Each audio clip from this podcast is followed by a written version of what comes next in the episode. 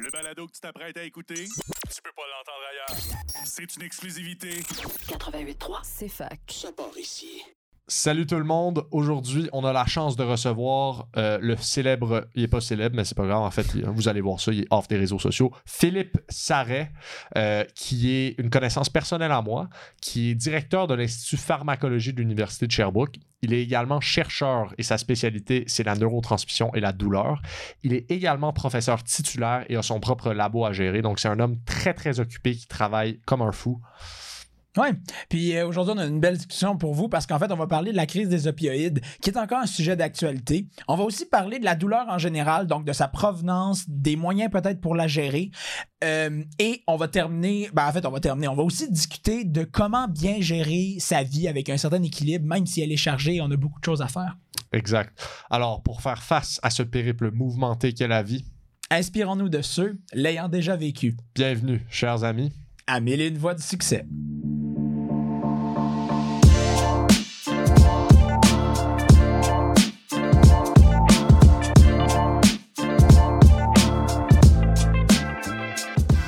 Bienvenue, Philippe Sarret, au podcast Mille et une voix du succès. On est très content de t'accueillir aujourd'hui. Merci. Absolument. Alors, alors, pour ceux qui ne savent pas, en fait, moi, je connais Philippe quand même depuis, depuis une dizaine d'années au moins. Un petit peu plus. Ouais, un petit peu plus, Ouais, c'est ça. Il travaillait avec mon père, donc euh, ben, je connais tous les gens au laboratoire. je connais tous les gens de l'Institut de pharmacologie de Sherbrooke. Moi, je connais, je connais tout le monde. Euh, mais écoute, parlons un peu de. Parlons un peu de. de- je pense qu'on commencerait avec un peu ton parcours.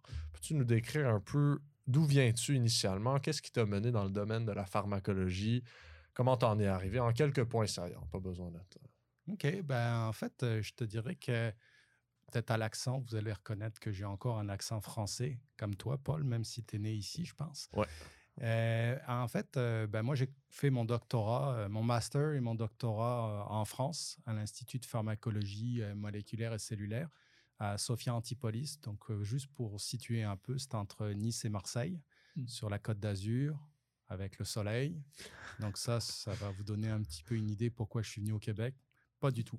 Euh, en, en fait, donc, j'ai fait un, un doctorat en, en pharmacologie, beaucoup plus un, doctorat, je dirais, en, en- à l'époque, c'était, euh, ben, ça remonte quand même à quelques années, hein, pratiquement à 25 ans, ben, un peu plus de 25 ans que j'ai commencé mon doctorat et puis je l'ai terminé en, en 2000. Et puis mon doctorat était euh, orienté euh, à l'époque sur la pharmacologie des récepteurs, des récepteurs couplés aux protéines G, donc une famille de récepteurs intéressants d'un point de vue thérapeutique, parce que juste pour mentionner, ça représente environ 40% euh, des médicaments à l'heure actuelle sur le marché, peu importe le domaine de recherche euh, en question. Et puis, euh, donc, j'ai travaillé sur cette famille de récepteurs. Et puis, mais vraiment au niveau moléculaire, cellulaire, comprendre le mécanisme d'action de ces récepteurs-là pendant mon doctorat. Puis, j'ai voulu changer euh, d'orientation à l'issue du doctorat et puis aussi en même temps découvrir le monde. Donc, je suis venu au Canada à l'Institut neurologique de, de Montréal, donc à, McGill, pour faire un, stage postdoctoral.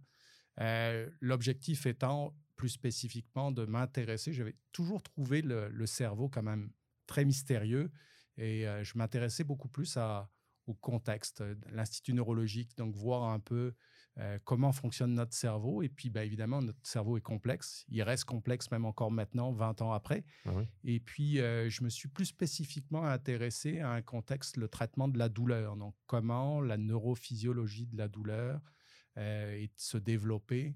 Et puis, donc, beaucoup plus la neuroplasticité, comment ça fonctionne quand on développe, on, on passe d'une douleur aiguë à une douleur chronique. Et donc, donc ça, ça a été pendant cinq ans mon stage de postdoctoral à, à l'Institut neurologique à McGill. J'ai eu l'opportunité d'avoir euh, de retourner en France. Euh, en fait, j'avais un poste euh, à l'INSERM, donc qui est l'Institut national de, de la recherche scientifique en France, Euh, un poste donc de recherche à vie là-bas. Mm. et puis, quand je suis revenu, je dirais que euh, de- donc d'un concours, hein, à l'époque, c'était des concours dans le domaine des neurosciences. Je suis revenu à Montréal et puis ma femme m'a dit Oh, mais euh, est-ce que tu as vraiment envie de retourner en France? On s'était jamais posé la question en tant que telle. Pour nous, bah, pour moi, dans, les- dans mon esprit, on retournait en France. Ta femme Et- aussi euh, venait de France? Ma, fra- ma femme est française. Et puis là, euh, quand elle m'a dit, ben, moi, je me sens bien au Québec. Euh, donc, euh, ça a changé un peu la perspective. Donc là, je me suis mis, j'avais déjà eu des offres d'emploi comme professeur, notamment à Sherbrooke. Donc là, j'ai recontacté les les personnes avec qui j'ai eu les premiers contacts. Et puis, euh, je leur ai pas laissé beaucoup de temps, en fait, pour prendre une décision parce qu'ayant un poste en France pour lequel j'avais besoin d'avoir une réponse en moins d'un mois, euh, il fallait avoir une réponse rapide de la part de l'Université de Sherbrooke. Euh, on connaît comment est la complexité administrative des universités. Donc, ça, ça mais ça a réellement pris deux semaines. En fait, en deux semaines, j'avais une offre de, l'Université de Sherbrooke. Euh, et puis, donc, euh, finalement, euh, j'ai sauté le pas et puis j'ai décidé de prendre une position à l'Université de Sherbrooke. Et avec une thématique de recherche qui concilie hein, en fait ce que j'ai fait pendant mon doctorat, appliquer ce que je connaissais de la pharmacologie moléculaire et cellulaire pour l'appliquer à un domaine d'expertise en neurosciences, qui est le traitement de la douleur. Et puis, ben, maintenant, je fais de la, ce qu'on pourrait appeler de la neurophysiopharmacologie de la douleur, en combinant à la fois les expertises en physiologie, en neurosciences et en pharmacologie dans un domaine de, traitement de la douleur. Oui, ça, si on peut vulgariser un peu, qu'est-ce que ça veut dire, ça, en fait? La neurophysio. Exactement, c'est ça. Ben, c'est ça. Que ça veut dire? Pharmacologie, donc développement de médicaments.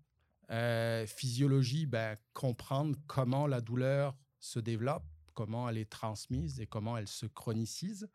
Et puis, ben, neurosciences, parce qu'évidemment, euh, la douleur, euh, on l'aperçoit de façon euh, périphérique, mais elle va être transmise au niveau de la moelle épinière et puis elle va atteindre notre cerveau avec certaines structures cérébrales qui sont plus impliquées dans le traitement de la douleur. Donc, c'est pour ça les trois mmh. composantes de, dans lesquelles je, je travaille. Puis, d'un point de vue plus physique, en fait, est-ce que, est-ce, est-ce que ça serait possible d'expliquer un peu ce qu'est la douleur? Plus d'un point de vue vraiment mécanique, là, si on peut dire. Oui, c'est une bonne chose en fait, parce que quand on parle de, douleur, on pense tout de suite à une douleur. Par exemple, euh, si vous donnez. Euh, tu casses la euh, jambe. Tu casses la jambe. Si tu te mets la main sur une plaque chaude, ça va entraîner une réaction de, chaleur. mais la douleur psychologique, on l'oublie souvent quand on parle. et puis, une douleur psychologique, il n'y a pas un stimuli externe comme une, un coup de marteau sur le doigt qui donne une pression sur la main, le fait de mettre la main sur une plaque chaude, ce qui donne le développement d'une douleur. Dans ce cas-là, c'est une douleur centrale qui se développe au cours du temps et qui est aussi une, forme de douleur. Un autre exemple, on parle quelquefois dans les différents types de douleurs de douleurs neuropathiques. Euh, par exemple, vous avez le, nerf sciatique qui est coincé, mmh ça va entraîner le déclenchement d'une douleur, mais il n'y a pas un stimulus continue, enfin un stimulus qui vient externe. Mmh. C'est avec le temps, ça se chronicise et puis c'est la, la, constriction en fait du nerf qui fait qu'on on obtient, on déclenche une douleur avec le temps. Donc, il euh, faut faire la distinction. Il y a différents types de douleurs et puis euh, justement, ce qui est important dans le traitement de la douleur, c'est d'être capable de classifier, catégoriser les différents types de douleurs parce que les traitements qui sont développés vont être différents en fonction du type de douleur. Et comment on traite une douleur euh, psychologique? Parce que c'est facile, ben, c'est pas facile, mais, mais, traiter, on se brise la jambe, ça me semble mmh. plus clair, euh, le mécanisme. Mais une douleur psychologique, c'est difficile de voir euh, la, provenance. Comment est-ce qu'on traite ça? Est-ce que c'est du cas par cas? Comment on approche ça? C'est une, alors, c'est une bonne question, le, cas par cas, parce que justement, il faut aller vers une, une médecine personnalisée pour le traitement de la douleur parce que, par exemple, vous avez des patients qui vont pas répondre à la codéine. Si on lui donne, on donne de la codéine à un patient. Codéine, c'est la codéine se transforme en morphine dans l'organisme. Donc c'est un, on a des enzymes à l'intérieur de notre organisme qui vont transformer la codéine en morphine. Si vous n'avez pas l'enzyme en question, ben, vous êtes, entre guillemets, résistant à la codéine. De la même façon, pour, euh, on pourrait parler du système endocannabinoïde, des cannabinoïdes, ben, on a aussi un système endogène de régulation, euh, comme pour les opioïdes euh, endogènes. Donc, si on n'est pas capable de transformer, par exemple, la codéine en morphine, ben, on devient résistant. quand on dit quelquefois, il y a des patients qui répondent pas bien à la mmh. morphine, ben, c'est une réalité. Donc, et puis, les mécanismes de régulation de la douleur sont aussi différents en fonction de l'âge, en fonction du sexe, en fonction de l'ethnie. Donc tout ça, il faudrait en, tenir compte lorsqu'on met en place un traitement. Et euh, à l'heure actuelle, ben, il y aurait que éventuellement une prise en charge vraiment individuelle de chaque patient. À l'heure actuelle, c'est pas ça ce qui c'est pas ça ce qui fait ce qui se fait. Dans le système de santé à l'heure actuelle, le, gros problème pour le traitement des douleurs, c'est le temps le temps d'attente. Il faut ah. absolument intervenir euh, rapidement pour euh, éviter justement qu'une douleur va passer d'une douleur aiguë à une douleur persistante et chronique. Euh, si on prend par exemple en douleur post-opératoire, hein, beaucoup de gens subissent une, chirurgie. il faut absolument être en mesure d'évaluer correctement le niveau de douleur du patient pour adapter le traitement de façon adéquate. Parce que justement, si la douleur est bien traitée en post-opératoire, ben, on a peu de chances de développer une douleur chronique. À l'heure actuelle, avec la problématique de la crise des opioïdes, les gens sont très résistants à prendre des opioïdes parce qu'ils pensent qu'ils vont devenir dépendants. Mais à toute fin pratique, quand vous avez une douleur, c'est vraiment important de prendre un traitement adéquat de façon à éviter justement que la douleur qui est transitoire, qui est aiguë en post-opératoire, devienne chronique avec le temps. La crise des opioïdes, est-ce qu'on pourrait, pourrais-tu nous résumer un peu cette problématique-là euh, pour les gens qui écoutent? Parce que j'ai regardé un petit peu, mais c'est ça, j'aimerais savoir d'où ça vient, qu'est-ce que c'est exactement, pourquoi c'est une crise des opioïdes en ce moment? Peut-être, je vais retourner la question juste pour voir, c'est quoi pour vous la crise des opioïdes, juste pour avoir hmm. la, perspective, en fait. Euh. Ben moi, ce que je sais dessus, c'est qu'il y a des problèmes de dépendance aux opioïdes euh, qui se développent et que c'est. Ce que j'ai vu, c'est que c'est plus présent aujourd'hui que ce l'était avant. À part ça, j'ai pas beaucoup plus d'informations. Oui, c'est ça. Dans certaines villes, plus particulièrement, j'avais vu entre autres à Vancouver que c'était pire, où est-ce qu'ils ont fait des, des, euh, des stations de désintox un peu, là, où est-ce qu'il recevait des, patients qui étaient en surdose d'opioïdes, justement, mm-hmm. puis pour les traiter? Mais c'est ça, la, crise, je me. Genre, c'est pas une pénurie. Est-ce que c'est une pénurie ou c'est une surutilisation de certaines personnes de. Ouais. Euh, ben, en fait, euh, quand j'entends la réponse, et, puis c'est là la problématique, c'est qu'on n'en parle pas assez. C'est nous. non, non, mais, non, non, mais je veux dire, on n'en parle pas assez dans la population pour essayer de, d'exorciser, je dirais, un peu qu'est-ce qu'est-ce qu'est la crise des opioïdes. Ah, la, crise des opioïdes est née vraiment aux États-Unis dans un mmh. certain nombre d'États. Maintenant, c'est quasiment tous les États qui sont touchés par la crise des opioïdes. C'est maintenant rendu au Canada. L'Europe n'est pas encore affectée, mais c'est à mon avis juste une question de temps. Et euh, c'est en fait, euh, il y a, je pense qu'il y a aussi une question de, de mentalité euh, au travers de ça. Les gens aiment essayer de nouvelles choses. Euh, la crise des opioïdes, ben, il y, a, deux, deux, exemples. Il y, a les, gens qui ont développé une dépendance euh, suite à une prise d'opioïdes pour des raisons médicales, mais qui l'ont bah, suite à un traitement, donc ils l'ont poursuivi. Mais beaucoup, ce qu'on voit beaucoup plus maintenant, c'est que ça touche beaucoup des jeunes qui n'ont pas eu de, de, douleur avant, qui n'ont jamais eu de traitement pour, quelconque traitement opioïde et qui vont prendre, quand on parle de crise des opioïdes, c'est tout simplement que des, des, gens vont prendre des, euh, de la morphine, du fentanyl. Le plus grand risque, c'est quand c'est combiné à l'heure actuelle, c'est ça le plus gros risque, euh, c'est euh, combiné par exemple à la xylazine et puis aussi au carfentanyl. Alors juste pour donner une idée, hein, bon, quand on parle de fentanyl, le fentanyl, c'est 100 fois plus puissant que la morphine pour traiter la douleur, mais aussi évidemment euh, les effets en, en général. Et puis, euh, lorsqu'on parle de carfentanyl, c'est encore 100 fois plus fort que le fentanyl. Donc, on parle de 10 000 fois la puissance de la morphine. Alors, j'en témoigne. Moi, j'ai été aux, urgences pour une blessure. Ils m'ont donné du fentanyl. Ça m'a pas. J'étais complètement. Mais, mais, c'est ça. C'est que, le, en fait, euh, la xylazine et puis le carfentanyl, c'est utilisé normalement en médecine vétérinaire. Euh, donc, pour par exemple des gros animaux pour le, carfentanyl. Mais là, le problème, c'est que pour une question de commerce, et puis ça, ça se vend à des, surtout à des prix, euh, c'est nettement moins cher que l'héroïne, etc. Donc là, quand c'est mélangé avec autre chose, ben le problème, quand on parle de crise des opioïdes, c'est pas que les gens viennent dépendants.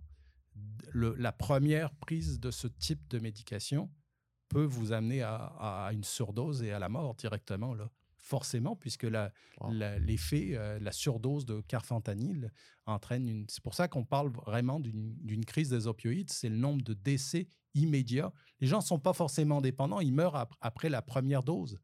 Donc, euh, C'est des jeunes qui essayent ça. C'est des jeunes. Et puis, euh, j'entendais un reportage euh, récemment aux États-Unis pour lequel il disait que c'est un réel fléau. Et on parle que dans les dix prochaines années, un jeune de moins de 20 ans sur quatre décédera à cause de la crise Oh. des opioïdes.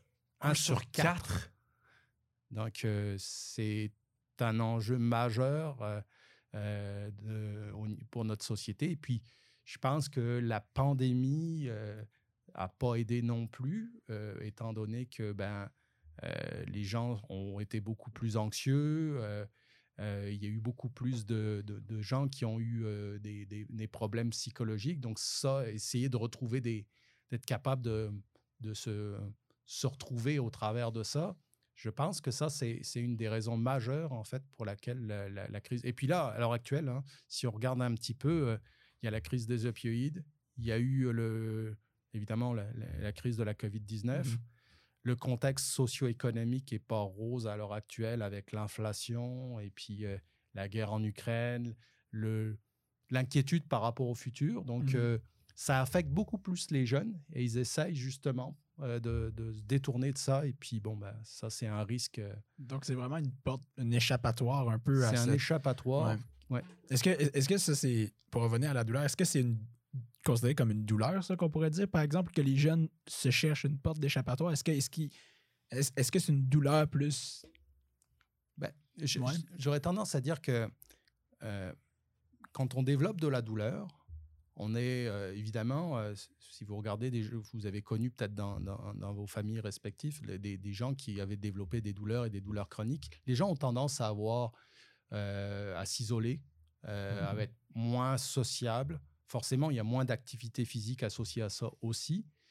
Et puis, ben, ça augmente les risques de dévelop- développer de l'anxiété, de la dépression. C'est un cercle vicieux. hein. Donc, euh, et puis, à l'heure actuelle, on se rend compte que plus on est anxieux et dépressif, plus on a de chance aussi de développer de la douleur chronique, à l'inverse. Donc, ça aussi, c'est une grande inquiétude. On se rend compte que les gens sont de plus en plus anxieux euh, dans la vie de tous les jours. Et puis, il y a un risque, euh, évidemment, à- aussi à développer une douleur chronique dans le futur. Donc, euh, c'est vraiment euh, Ouais. un- J'aurais une question par rapport à l'anxiété. Ben. Tu sais qu'on est de plus en plus anxieux. Ouais. Et ben, j'imagine qu'on vise aussi, j'ai l'impression qu'on vise, j'ai souvent entendu ça par rapport aux jeunes. Tu sais, les jeunes sont. Mais pourquoi est-ce qu'on est de plus en plus anxieux? C'est quoi la, la cause de ça? C'est le monde qui va de plus en plus vite? Qu'est-ce qui se passe? Je pense que les, les- ben, mon avis personnel là aussi, hein, j'ai l'impression que les jeunes se mettent beaucoup plus de pression aussi de performer. Et puis, ça devient un niveau de compétitivité élevé dans un contexte socio-économique pas facile où on a vécu différentes situations euh, qui sont pas évidentes. Bon, c'est sûr que la COVID, l'isolement, là, le contexte économique est pas favorable. La perspective de, bon, ben, de conflit mondial, il faut pas se le cacher Ouais. non plus, euh, aide pas non plus. Donc, je pense qu'il faut, euh, il faut essayer de, de relativiser ça parce que malheureusement, euh, si on focalise là-dessus, euh, c'est pas la solution. là.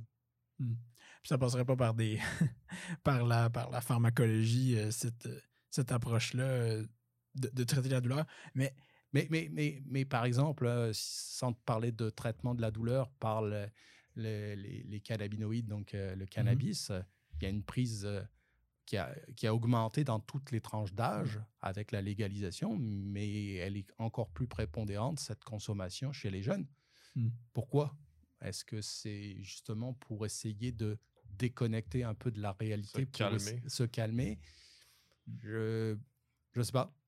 C'est une, bonne question. Mais depuis le début, il y a une question qui me trouble un peu. D'un point de vue évolutif, à quoi sert la douleur chronique? La douleur chronique, elle sert vraiment à rien d'un point de vue évolutif. Euh, ressentir la douleur, c'est important. Euh, je veux dire, c'est un système, d'alarme pour notre organisme. hein, d'être capable de ressentir la douleur. Comme on disait tout à l'heure, mettre la main sur une plaque chaude à une réaction de chaleur, ben, ou se retrouver, être capable d'avoir une réaction de peur face à un danger, euh, tout ça, ce sont des- c'est important d'être capable de réagir dans ces conditions-là.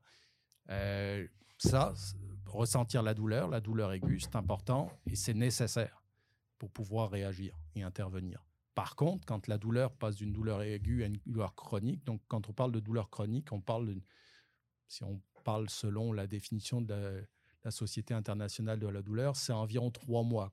Quand une douleur persiste au-delà de trois mois, on considère qu'elle est, elle est chronique. Euh, donc euh, ça, ça n'a aucune finalité euh, biologique. Là. C'est, je veux dire, une- je dirais une dérive de notre, euh, de notre système. Et, et puis, une chose qui est bien importante, hein, avant, on- euh, on- quand on parlait de douleur, on disait la douleur est la conséquence, par exemple, quand on développe une douleur diabétique neuropathique, donc c'est la conséquence du diabète, ou euh, d'un- on parlait d'un trauma euh, euh, crânien ou d'un problème ou d'une migraine ou des choses comme ça.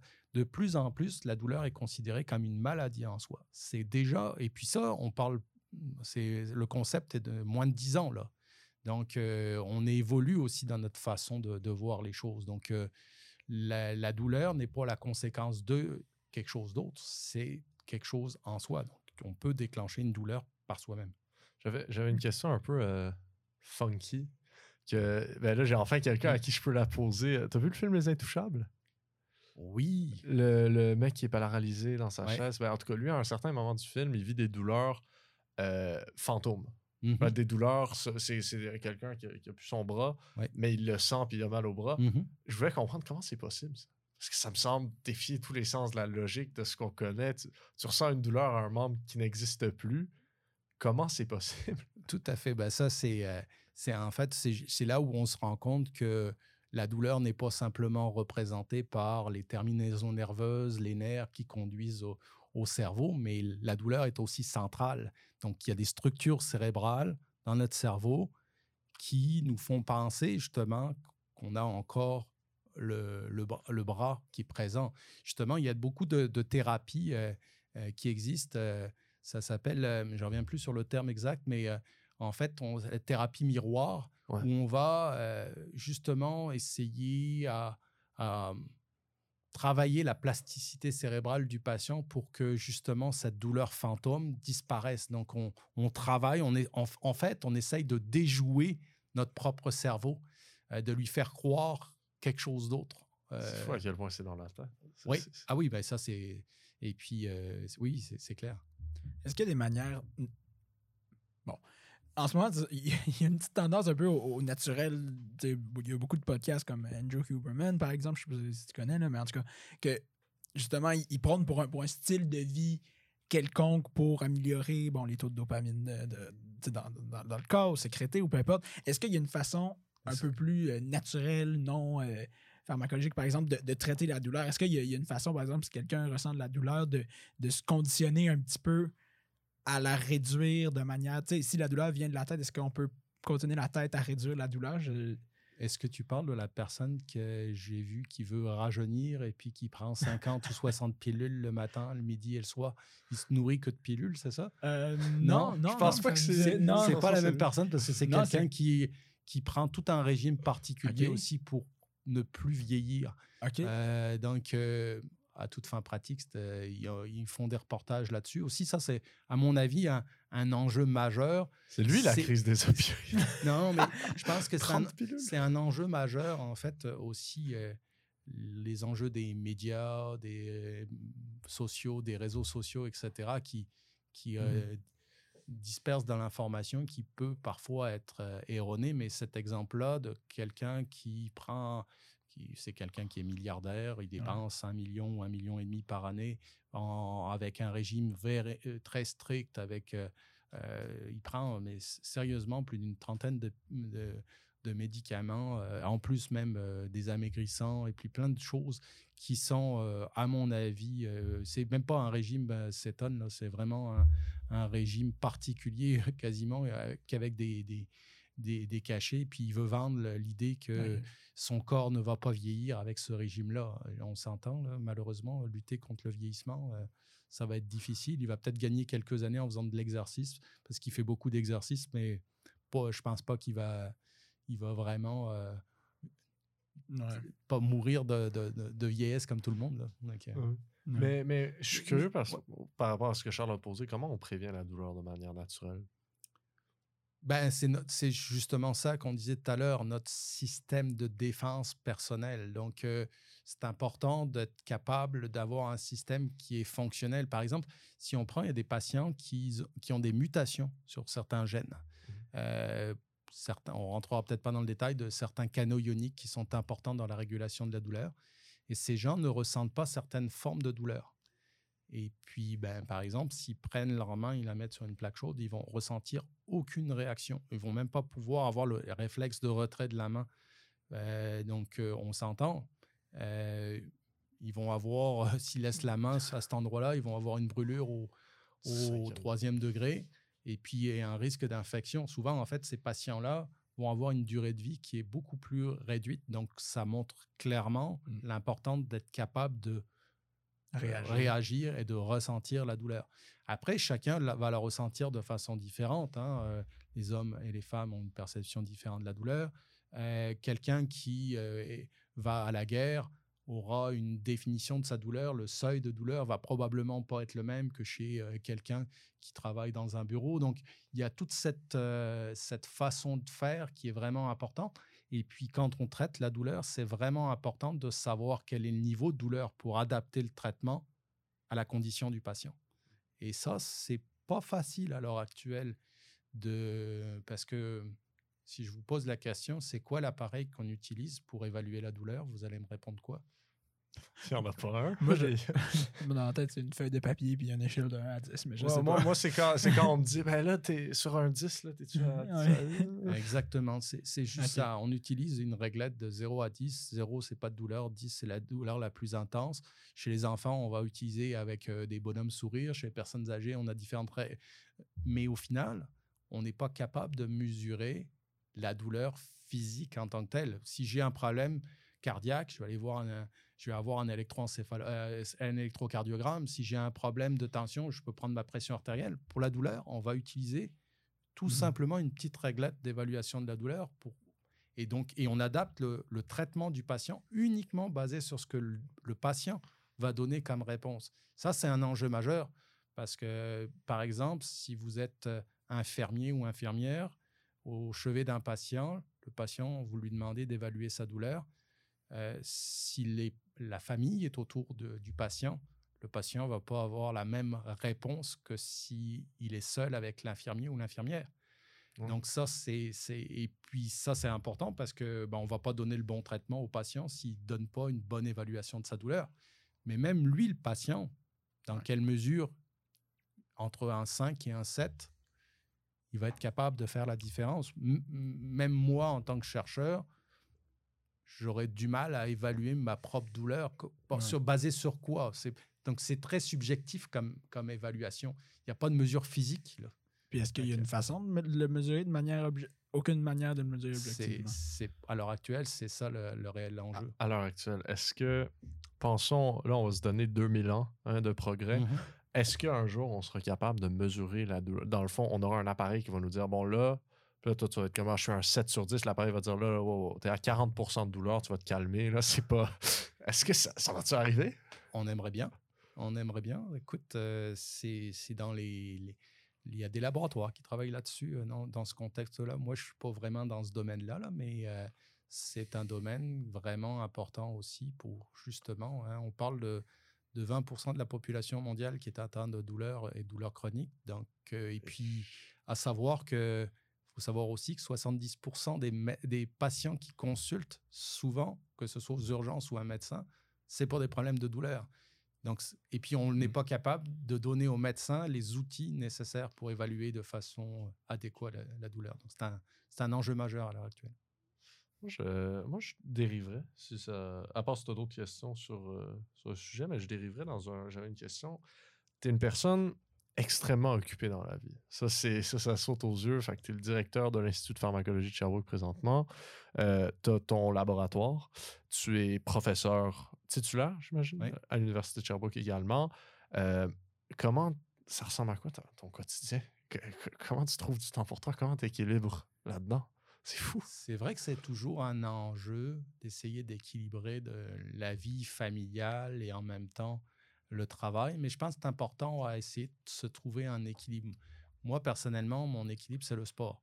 Je veux dire, euh, si, même si je suis complètement débordé, s'il y a une chose sur laquelle je couperai pas, c'est les activités physiques. Parce que c'est un, un exutoire. Et puis, en fait, je me rends compte au, final que quand je vais faire du sport et que je reviens, que je me remets à travailler euh, après, hein, quand on est sur l'adrénaline, on a tendance à, à pas pouvoir dormir. Donc, je me remets souvent à travailler après avoir fait du sport.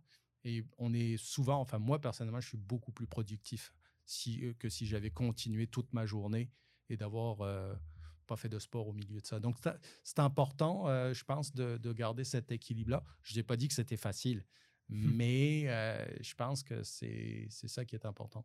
Parce que le, le sport, la question m'est venue parce que là, on, par- on parlait de douleur tantôt, là, mais quand on fait du sport, on ressent un inconfort.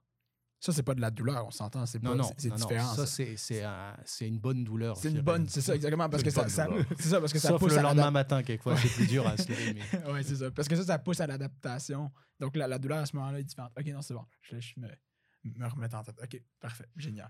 Mais ouais, c'est ça. Donc, euh, donc le- ton horaire dans une, dans une journée normale, c'est le sport, est-ce que tu le fais plus le matin, le soir? Euh, non, le soir. Le, Le soir? Oui, oui, non, non. Le, le- le soir, en fait, euh, ben, les- juste pour donner une idée, les journées euh, commencent à 7h, 7h30 et puis ben, se terminent le soir à 7h, 7h30. Le sport est à 9h et puis je me remets à travailler la plupart du temps jusqu'à 2h, 2h30 du matin tous les soirs. Là. Puis le que cinq heures de sommeil? Oui, 5 heures de sommeil, oui, c'est ça. Depuis combien de temps? Et... 5 heures de Depuis sommeil. toujours. Depuis toujours? 5 heures de sommeil depuis toujours. Ouais, ça, c'est vraiment le maximum, là, 5 heures. Ah ouais? Ouais. Et c'est, ben, visiblement, t'es, t'es encore Ça là. Donc, euh, c'est, c'est- Ouais. Ouais. Parce que, tu sais, moi, j'entends des trucs, c'est comme, ah, moins de 6 heures, c'est pas viable, c'est jamais viable, mais co- comment tu fais? Ben, je, je sais pas, c'est un rythme. hein, je veux dire, euh, il y, a des- il y a des gens qui, qui ont besoin de 10 heures de sommeil, d'autres ont besoin d'un peu moins d'heures de, de sommeil. Écoute, euh, Ah, c'est ouais. euh, c'est le quotidien. Là. Et pourquoi est-ce que tu passes autant de temps, euh, comment dire, parce que j'imagine la grosse majorité de ta journée, c'est du travail euh, euh, ben, dans, dans ce que tu fais, dans ton domaine. Tu as ton travail, tu commences à 7h, 7h30, tu as ton sport le soir, puis là, tu te remets à travailler. Comment? Est-ce que c'est de la motivation? Est-ce que c'est de la discipline? Qu'est-ce qui, qu'est-ce qui drive le fait de travailler 12 heures par jour? La passion. La La- passion. La, passion de la recherche, en fait. Je pense que c'est ça le plus. Ben, s'il y a un message aussi, peu importe le domaine, là, je veux dire, je pense que c'est important qu'on soit en recherche ou dans n'importe quel domaine, que ce soit en droit, que ce soit en génie. Je veux dire, la première motivation, c'est de faire quelque chose qu'on aime. Enfin, moi, si j'ai un conseil à donner aux, jeunes dans, dans leur carrière, là, je veux dire, vous allez le faire probablement peut-être pendant 40 ans. Je pense que il faut faire quelque chose qu'on aime. Si tous les jours, vous travaillez 8 heures à 10 heures par jour à faire quelque chose que vous n'aimez pas, ça va être long. Mm. Donc, euh, je pense que ça, c'est un enjeu. Moi, je le fais par passion. Je compte pas mes heures. Si je comptais mes heures, euh, euh, ce, serait, euh, ce, serait, ce serait ridicule. Il t'arrêterait. C'est ça, je veux dire. après, je pense que la passion, la motivation d'arriver à, à trouver quelque chose là, euh, dans le domaine de la recherche sur la douleur, c'est une motivation principale. là. Comment t'as. Oh, ben, en fait, vas-y, Charles. Ouais, non, mais c'est, bon. Puis, cette passion-là, comment est-ce que tu l'as trouvée à la base? Est-ce que ça s'est arrivé comme ça, puis tu as décidé de suivre ou qu'est-ce qui Ah, s'est ben, passé? Moi, en fait, euh, si on remonte à quand j'étais jeune, là, euh, la- Bon temps. ma motivation, c'était vraiment d'aller faire de la recherche. Depuis le début, je voulais aller en recherche. Je voulais aller en recherche en neurosciences. J'ai commencé par euh, un doctorat en pharmacologie. C'était peut-être pas forcément l'orientation des départ, mais dans l'endroit où j'étais, c'était plus euh, orienté euh, pharmacologie. Et puis, mais j'ai toujours été intéressé par le, le- mieux comprendre comment fonctionne notre cerveau. Bon, j'ai pris une orientation plus au- dans le contexte de traitement de la douleur, ça reste le, fonctionnement cérébral. Mais c'est depuis, depuis Ah, que je ouais. suis jeune, en fait, depuis j'ai 12-13 ans, là, ça a déjà toujours été une passion de les neurosciences. C'est drôle, moi, parce que moi, je me rappelle 12-13 ans, ben, peut- ok, peut-être plus 8-10 ans, il y avait, il y avait, il y avait, il y avait trois trucs. Il y avait policier, pompier, docteur. À part ça, je savais pas, je connaissais pas les autres carrières du, du monde. Je- mais, tu sais, à 12-13 ans, je peux pas imaginer être comme moi, je veux aller en recherche. Co- comment est-ce qu'à 12-13 ans, t'es comme ma passion, c'est la recherche ou je veux, je veux aller dans ce domaine-là? Qu'est-ce qui. Est-ce qu'il y avait un menteur? Est-ce qu'il y avait une. Non, non, Une non, pas du tout. Non? euh, Parce que dans la famille, euh, dans ma famille, il n'y a pas de Ouais. scientifique. Donc, euh, Ah, j'aurais juré. oui. euh, oh, il n'y en a aucun qui, qui m'a donné cette motivation-là d'aller en, en recherche sur, sur- dans, le- dans les neurosciences. Quelle est la source? Je sais pas. Ben, ben, je pense que je pense que c'est plus euh, en regardant certaines émissions en fait euh, à la télé, euh, un peu comme les émissions ici, comme découvertes là, Ouais. qui m'ont fait découvrir le- un peu les, les sciences. Et puis j'ai souvent été abonné à des revues de sciences aussi là, quand j'étais jeune. Au départ, c'était pas forcément les neurosciences qui Ouais. m'intéressaient, mais en lisant les différents domaines, je me suis rendu compte que ce qui me passionnait le plus, c'était la physiologie, la biologie et puis les neurosciences. Euh, même si au final, j'étais meilleur en maths et en physique, je suis allé en, en Hmm. bio.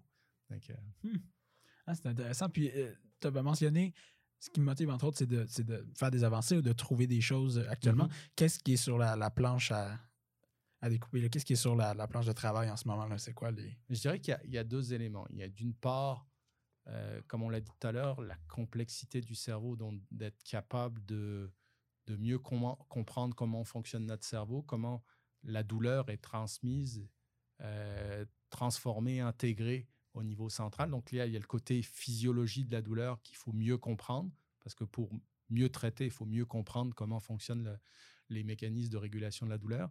Et puis, évidemment, je suis dans un institut de pharmacologie, donc notre objectif, c'est la découverte et le développement euh, de médicaments, donc la découverte de nouvelles cibles thérapeutiques, mais aussi le développement de médicaments. Donc, euh, un intérêt à...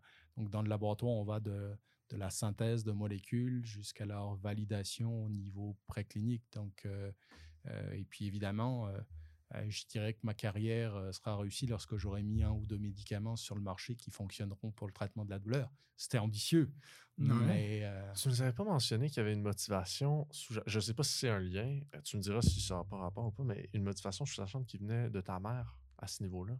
C'est vrai. euh, c'est vrai, en fait. euh, D'ailleurs, c'est une douleur un peu particulière euh, pour laquelle je me suis intéressé à développer des, modèles justement précliniques pour pouvoir étudier justement ce type de douleur. Là, on parle de douleur osseuse. Donc, la douleur osseuse, ben, quand on développe un cancer, hein, que ce soit le cancer du sein, le cancer de la prostate, le cancer du poumon, il y a de grandes chances qu'il y ait des métastases qui se développent au niveau des os. Et la douleur osseuse, en fait, c'est une des douleurs les plus douloureuses qu'on peut ressentir et qui est une des plus difficiles aussi à traiter parce qu'il y a une composante à la fois inflammatoire et une composante neuropathique. Euh, quand on parle de douleur neuropathique hein, pour le, cancer des os, c'est parce que euh, quand une tumeur pousse à l'intérieur de l'os, il faut le savoir, l'os est très, très vascularisé, très euh, innervé.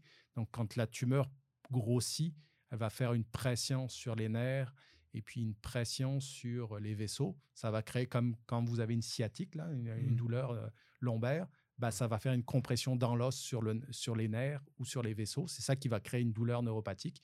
Puis évidemment, quand la tumeur pousse, il y a une réaction de notre système immunitaire, donc une réponse des cellules de l'organisme, donc une, réa- une réaction inflammatoire. Donc il y a deux composantes dans une douleur euh, cancéreuse osseuse, une composante neuropathique et inflammatoire. Et là, ben, comment vous traitez ça?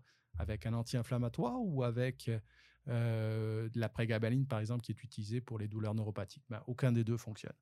Donc, euh, C'est et puis, oui, c'est terrible. Là, là c'est même pas de la peine de demander au patient quel est le niveau de douleur. Le niveau de Ouais. douleur, il, il est, il est extrêmement intense. Donc, je pense que euh, c'est une des motivations qui m'a amené à travailler plus spécifiquement, pas sur, forcément sur la douleur, mais sur la douleur cancéreuse, de développer une partie de mes projets sur cette thématique-là euh, pour des raisons euh, personnelles et, et familiales. Et j'ai eu aussi, euh, au tout début de, de, ma carrière, une étudiante qui, qui, était dans le laboratoire. Elle avait fait sa maîtrise et puis elle voulait absolument pas faire de doctorat. Et puis à la fin de sa maîtrise, elle est venue me voir en me disant j'ai en fait j'aimerais continuer quand même au doctorat même si j'avais dit que je voulais pas parce que il y a un sujet qui m'intéresse. Le laboratoire vient de développer un modèle justement de douleur cancéreuse osseuse pour des raisons personnelles et familiales. Elle aussi mmh. était intéressée à vouloir travailler sur ce domaine-là. Donc comme quoi la motivation personnelle et puis, je pense que c'est. Euh, le gut feeling. Oui, je pense que ça, c'est une motivation importante aussi dans, dans, dans, dans la recherche. J'ai l'impression qu'aujourd'hui, on... il y a tellement de choix, options ouvertes. C'est très difficile. Euh, je ne sais pas si c'est les plus qu'avant parce qu'il y a peut-être moins d'options qui étaient ouvertes aux gens, mais j'ai l'impression que les jeunes aujourd'hui ont vraiment de la difficulté à déterminer ce qu'ils veulent faire dans la vie. Il y a tellement, il y a tellement de bruit ça va tellement vite, il y a tellement de distractions. C'est très difficile de centraliser sur Ah, ma passion, c'est ça. Comment, comment faire, en fait? comment être aussi certain à 12-13 ans que tu veux aller en recherche? C'est... Mais, mais je, veux dire, en fait, euh, je, le vois même encore maintenant, j'ai, des étudiants qui sont à la maîtrise ou au doctorat, ils ne savent pas ce qu'ils vont faire dans, dans, leur carrière. Et puis, puis c'est correct aussi, il ne faut pas être angoissé non plus par le fait que tu n'as pas encore choisi ta voie. Et comme je disais, choisis-la bien parce que tu risques de la faire pendant un certain mmh nombre d'années. C'est vrai que tu peux bifurquer, mais tu vas toujours quand même être dans un domaine assez connexe à ce que tu auras, auras, fait. Donc, je pense que euh, c'est important de, prendre le temps quand même, même, euh, même si c'est à 25 ans que tu prends ta décision d'aller dans telle voie ou dans telle voie, ben c'est correct aussi. Là, je, pense, euh, je pense que les jeunes se mettent beaucoup de pression. et puis un des, phénomènes qui, à mon avis, est problématique, c'est les réseaux sociaux. Euh, on, les gens se ah parlent au travers beaucoup des réseaux sociaux. TikTok, on l'a mentionné tout à l'heure, les Facebook, les, Instagram, les whatever. Là. Ça, je suis même peut-être vieux, vieux jeu en parlant de Facebook, Instagram. Moi, personnellement, je n'ai pas tous ces trucs-là. Je n'ai hmm. rien de tout ça. Même pas Facebook? Non, même pas Facebook. Pour la simple... j'ai Non. Et puis, vous seriez surpris du nombre de chercheurs qui n'ont pas Facebook. Mais moi, mon côté personnel, quand je veux parler à quelqu'un, ben, je vais aller le voir. Je préfère le contact direct plutôt que le contact interposé via des mmh. réseaux sociaux. Je sais bien que c'est pratique, mais ça reste que je trouve que euh, c'est peut-être un enjeu. Là, on, le voit de plus en plus. Ça arrive combien de fois? Je le vois même encore avec des étudiants qui sont aux études supérieures. Ils se parlent, ils sont assis l'un à côté de l'autre, mais ils se textent. Je veux dire, ils sont à côté de l'un de l'autre. Je veux dire, parlez-vous. Pourquoi vous vous textez Non, mais je trouve que c'est un enjeu sociétal, ça aussi. Là. Et puis, la COVID n'a pas amélioré les choses. Les gens ont été obligés de, trouver à être capables de, de s'occuper euh, quasiment tout seuls parce qu'ils étaient euh, euh, confinés chez eux. Donc là, le réseau, les réseaux sociaux ont, ont peut-être aidé là, à ce moment-là. Là. Mais je pense qu'on est trop resté là-dedans maintenant. C'est que de temps en temps, ça serait bien de socialiser en dehors que des réseaux sociaux, le, réel contact des personnes. En socialisant pas, en manquant ce contact-là, ça devient. I guess on reste dans la distraction un petit peu. C'est difficile de focaliser sur ce qui est important, sur. Sur tes passions, de trouver tes passions. De trouver tes passions. Puis de savoir ce qui te drive. Parce que. Et aussi, en fait, savoir ce qui te drive. J'avais une autre question pour toi. Euh, oh, parler dans le micro. Euh, y a-tu un moment dans ton parcours où tu as tout remis en question? Tu étais comme, je. Ben, ou est-ce que tu n'étais pas. Ou est-ce que tu t'as considéré un autre domaine où tu étais comme, oh, je sais plus ce que je fais? Ou tu as vraiment. Disons, tu n'étais pas sûr d'où tu t'en allais? Tu t'es posé cette question. -là. Je dirais pas ça. En fait, quand, euh, quand j'étais jeune, là, je, ben, je faisais beaucoup de ce qu'on appelle le football en France, le soccer au Québec. Là. Ouais, ouais. Euh, jouer dans une équipe semi-pro. Donc, je me dis, ah, peut-être que euh, c'est peut-être une, voie de carrière potentielle aussi. Mais j'ai très vite euh, déchanté parce que je me suis dit, de toute manière, on ne fait pas une carrière de 30 ans dans, dans, le, dans le, sport. Là. Et puis, il y en a très peu d'élus. Donc, et puis, je, trouvais que l'avenir était plus dans les sciences que dans le, que dans le sport. Mais je ça m'a. Je pense pas que. J'ai jamais remis en question, en fait, euh, toute ma carrière en recherche, là, euh, à savoir si j'allais aller euh, faire autre chose. Non, ça, pas, pas vraiment. Je me pose peut-être la question, me poserai peut-être la question dans quelques années, je te dirais, parce que je trouve que le, le système de la recherche à l'heure actuelle est de plus en plus lourd en termes de gestion administrative. Mhm. Euh, donc euh, ça, c'est peut-être un enjeu parce qu'on passe de plus en plus de temps à faire de l'administration de la recherche que faire de la recherche en tant que telle. Donc ça, ça peut peut-être être un enjeu de me dire, OK, euh, le jour où j'aurais pu assez de temps pour mettre l'énergie dans la recherche, où je serais trop accaparé par autre chose que bah, tout ce qui gravite autour de la recherche, peut-être que là, je me poserai la question si vraiment c'est dans cette voie que je veux continuer, mais pour l'instant, ça, ça, va encore. Et, pourquoi les. les... Tu avais mentionné l'affaire de, de, la, bureaucratie, bureaucratie ouais, entourant la recherche. Qu'est-ce qui se passe par rapport à ça? Pourquoi est-ce que c'était différent avant? Est-ce qu'il y a un manque de fonds, un manque. Non, non, je, pense que c'est. Euh, euh, et puis ça, c'est pas mal euh, mondial. Là, par exemple, à l'heure actuelle, pour les approvisionnements en recherche, pour les équipements, euh, on est dirigé par le Conseil du Trésor, par exemple, qui prend des décisions pour le fonctionnement. Hein, on l'a vu. Et, la simple raison, c'est qu'il y a eu tellement de corruption dans le domaine public. Hein, on l'a vu avec la commission Charbonneau ou des choses comme ça, que là, on resserre de plus en plus les. Euh, les, mmh. d'un point de vue administratif, au niveau financier, au niveau ressources humaines, etc. Et puis, euh, on se bureaucratise beaucoup trop, ce qui fait que ça alourdit le système et puis ça limite les capacités en recherche, justement.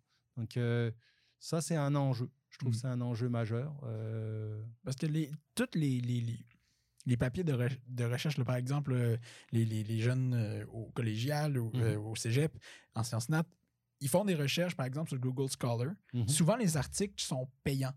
Mais est-ce que vous recevez des, des, des ristournes de, de, de, ces, de ces articles-là? Par exemple, quelqu'un du public le paye ou quelque chose? Ça, ça, c'est un enjeu, en fait, entre les, euh, les maisons d'édition, les publishers, et puis euh, euh, pour faire de l'argent. Et c'est, Mais à l'heure actuelle, on s'en va plus vers le open science, justement, pour faciliter l'accès de la recherche au grand public. Et puis, je pense que c'est important parce que on travaille avec des fonds publics, il faut qu'on on puisse euh, retourner vers, euh, vers la société et puis démontrer l'utilité. Je pense que l'exemple de, de la COVID-19 a été un bon exemple. La collaboration en recherche, aussi bien entre l'académique et l'industrie, mmh. on n'aurait jamais pensé qu'en l'espace de moins d'un an, on aurait été capable de faire des vaccins qui marchent pour, et puis de les faire approuver aussi, aussi rapidement, parce qu'il fallait les faire approuver dans un délai euh, aussi court. Donc, on se voit qu'on a quand même en recherche les capacités de pouvoir réagir rapidement euh, à certaines conditions euh, pandémiques comme celle-là. Donc, c'est important de, pouvoir le, faire. Je pense que dans le futur, il faut qu'on on ouvre encore plus, parce que là, ça, ça a été la mise en commun des, des choses. Les, toutes les publications COVID-19 étaient ouverte à tout le monde. Tout le monde pouvait les, les consulter. C'était pas une compétition, mmh c'était une collaboration. Et de plus en plus en recherche, faut aller dans ce domaine-là. La compétition, là, euh, je veux dire, c'est. Euh, moi, j'ai toujours eu cet esprit-là, là, de, de, collaboration plutôt que de compétition. Parce que c'est ça. Puis aussi dans le domaine informatique, il y a beaucoup de ça, là, tout ce qu'on a, les open source, euh, où est-ce que les programmeurs mettent publiquement leur, leur, programme, ou du moins ce qu'ils ont mhm. construit. Ça, ça, vient un petit peu avec euh, l'autre question que j'avais. Est-ce que pour vous, dans le domaine de la recherche, l'intelligence artificielle est un, allié? Est-ce que c'est, ça, ça l'ajoute de la valeur? En quoi est-ce que ça a impacté un peu votre, votre domaine ou est-ce que ça l'a impacté tout court? un sujet d'actualité en ce moment. Hein. Oui. beaucoup, beaucoup, L'intelligence artificielle, je, collabore d'ailleurs avec euh, Yoshua Bengio dans certains domaines. Donc, euh, on en a entendu parler euh, récemment. Yoshua Bengio, euh, qui travaille au Mila, c'est une des personnes les plus reconnues dans le domaine de l'intelligence artificielle à l'heure actuelle, qui prône actuellement en disant Oh là, il faut, faut mettre un là sur l'intelligence artificielle parce que il risque d'y avoir une dérive, il faut que ce soit encadré de façon correcte. C'est toujours pareil, hein, il y a, derrière la machine, il y a l'homme, je dirais, moi. Donc, le, le, gros enjeu à l'heure actuelle, de l'intelligence artificielle. Si on l'utilise à bon escient, c'est une bonne chose. Si on l'utilise à mauvaise escient, c'est une mauvaise chose. J'entendais par hasard, justement aujourd'hui, un reportage sur l'intelligence artificielle pour les réseaux de pornographie infantile. On utilise ça à l'heure actuelle, l'intelligence artificielle, à mauvais escient, bien évidemment, pour ce type de domaine. Par contre, pour mon domaine d'intérêt, le développement du médicament, d'utiliser l'IA pour justement améliorer le processus de développement du médicament, je pense qu'à des fins thérapeutiques, s'il y a un intérêt intéressant de ce côté-là. Mais évidemment, il y a toujours euh, le revers de la médaille. hein. Il, y a, tou- il y a toujours une bonne chose et une mauvaise chose qui vient avec, avec tout. Là. Donc, euh, je dirais, euh, je pense que l'enjeu principal là, de, de l'intelligence artificielle, ça va être d'essayer de ne pas se faire dépasser, si ce n'est pas déjà trop tard, par euh, justement l'intelligence artificielle, d'être capable de l'encadrer, euh, de le contrôler. Euh, et puis, euh, je ne sais pas si votre question suivante, ça va être pour parler de ChatGPT, mais euh, On en parlera, ah, c'est sûr. Mais c'est certain que ça aussi, je veux dire, ça peut être un outil, mais est-ce qu'il faut l'utiliser dans le domaine de, de l'enseignement ou pas? Je trouve que ça peut être utile pour faire des travaux, mais il faut que ce soit déclaré que ça a été fait par ChatGPT ou, Mm. ou pas. Je veux dire, et puis, je trouve que c'est important aussi d'être capable de, de penser par soi-même quand on est... euh, Est-ce que l'intelligence artificielle nous euh, nuit à notre capacité de penser euh, par soi-même, de, de faire une pensée spontanée, originale? Moi, je pense personnellement que oui. là. Euh, je pense que ça peut brimer le développement personnel si on utilise toujours l'intelligence artificielle pour Faire une- pour faire tout. En fait, c'est une forme de. de Mais n'est-ce pas qu'elle nous libère pour faire d'autres choses plus importantes? Elle s'occupe des formalités administratives. Ouais, je- pas forcément, je pense pas. Mais Ah une- je trouve que c'est une forme de paresse d'utiliser euh, pour, certains, pour certaines situations l'intelligence artificielle personnellement. Ouais. Puis- Est-ce que tu utilises euh, ChatGPT? Non. Non. Je l'ai même jamais essayé. En fait, je l'ai essayé une seule fois avec un collègue. Euh, il, a mis mon, mon nom dans le système pour savoir ce que ChatGPT euh, allait sortir Ouais. sur moi. Et puis, il s'est trompé parce que je suis pas prof en Californie. Donc, euh, il y a des erreurs aussi Ouais, dans, ça. dans le système. faut pas En toujours effet, croire on confirme. Il est à Sherbrooke. Ça.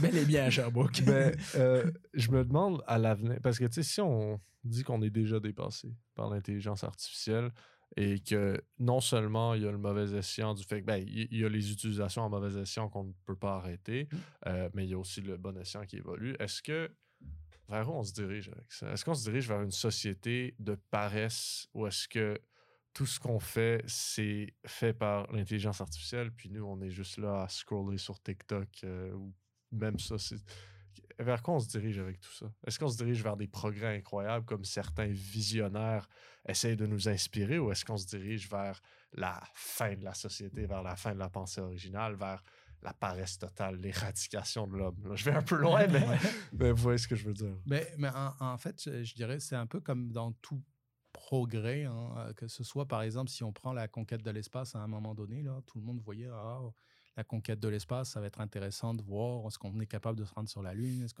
Maintenant, c'est détourné pour d'autres fins? Est-ce qu'on met des satellites pour, contrô- pour espionner d'autres, d'autres pays ou des choses comme ça?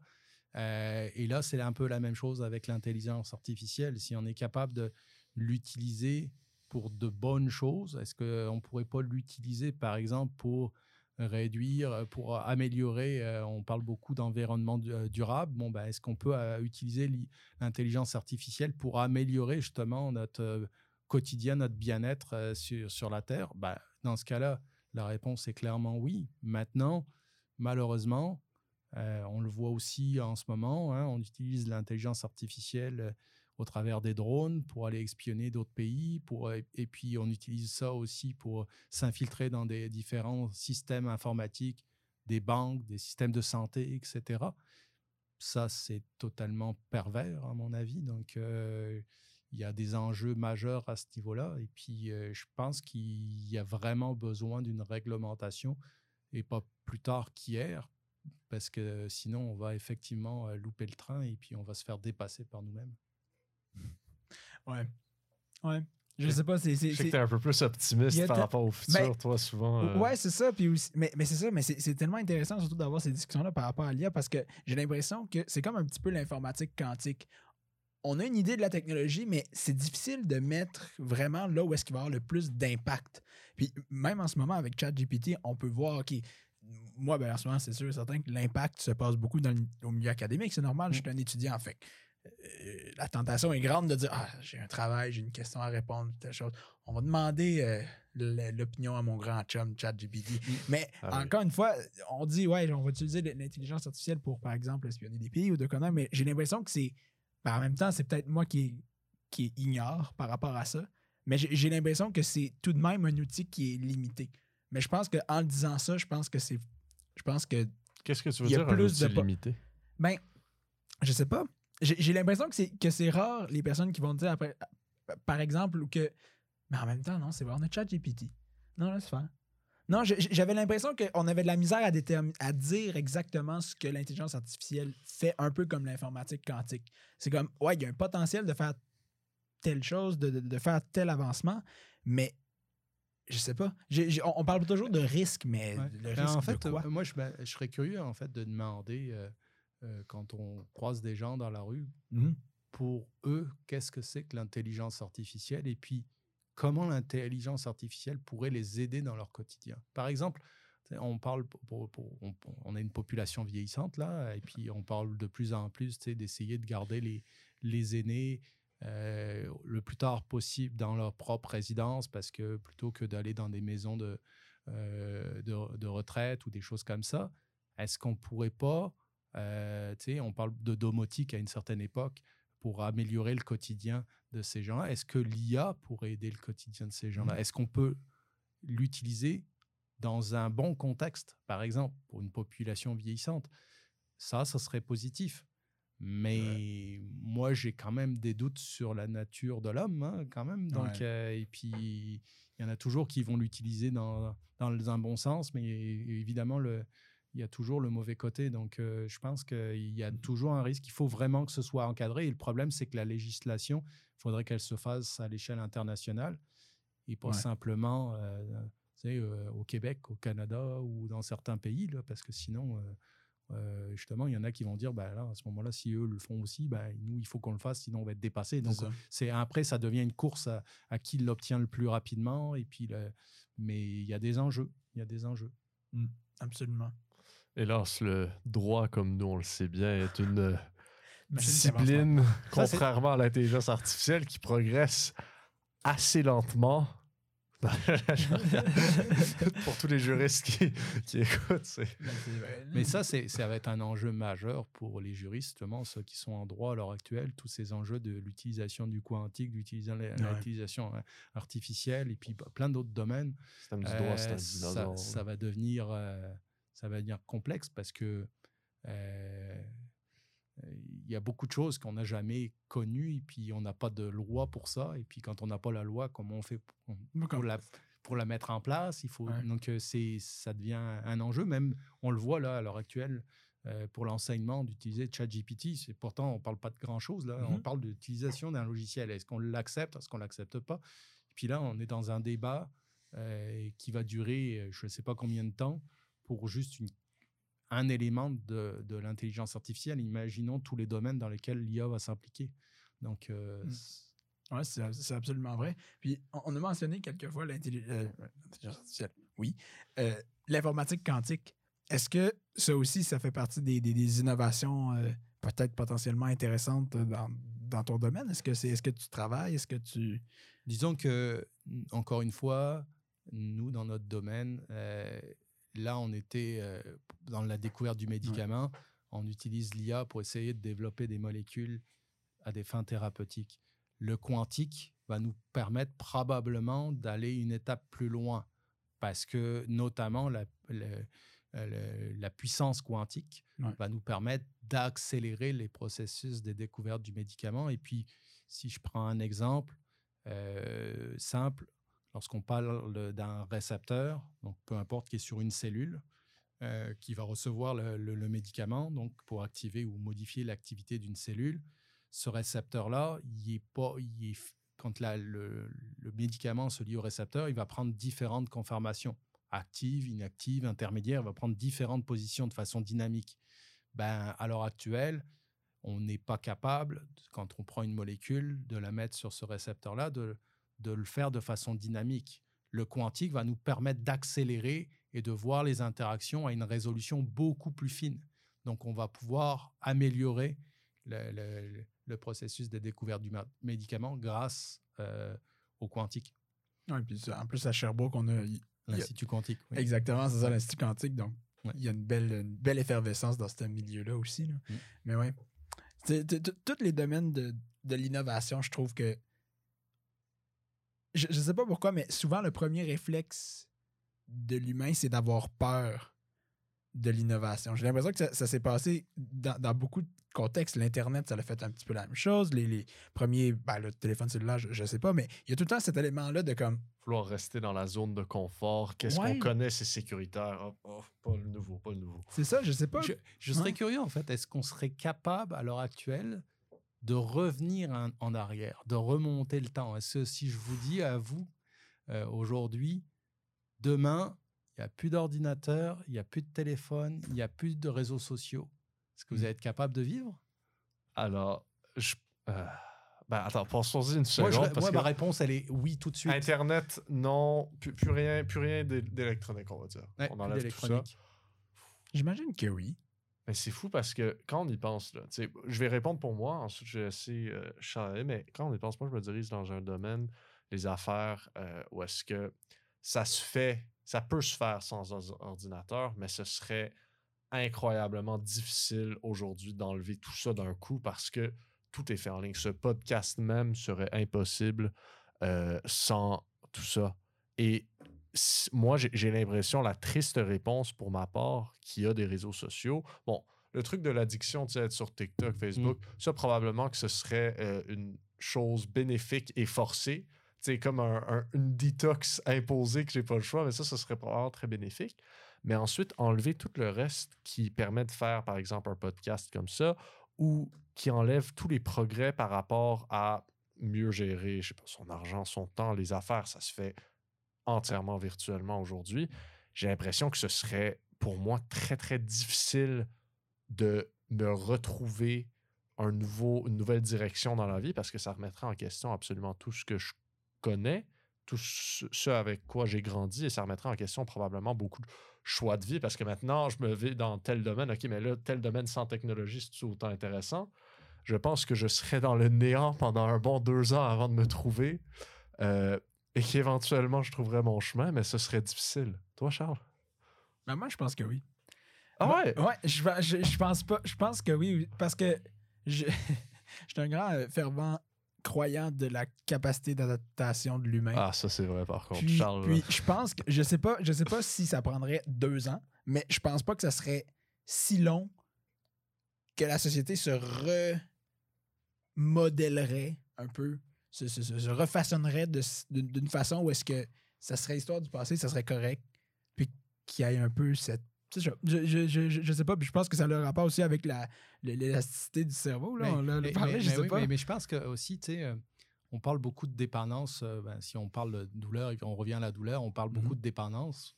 Mais la dépendance aux réseaux sociaux, euh, c'en est une autre aussi. Là. Il, y a, il y a des gens, ils s- ils savent pas se passer de ça. Là.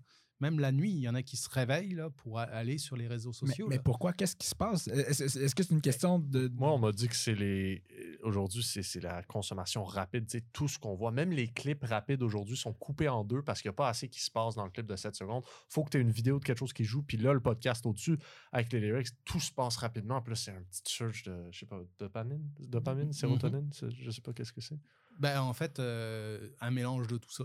Parce que c'est sûr que quand tu utilises les réseaux sociaux, là, es toujours, tu, tu fais toujours activer ton cerveau dans des moments comme ça. Là, tu, tu fais Ah oui. défiler ou des choses comme ça.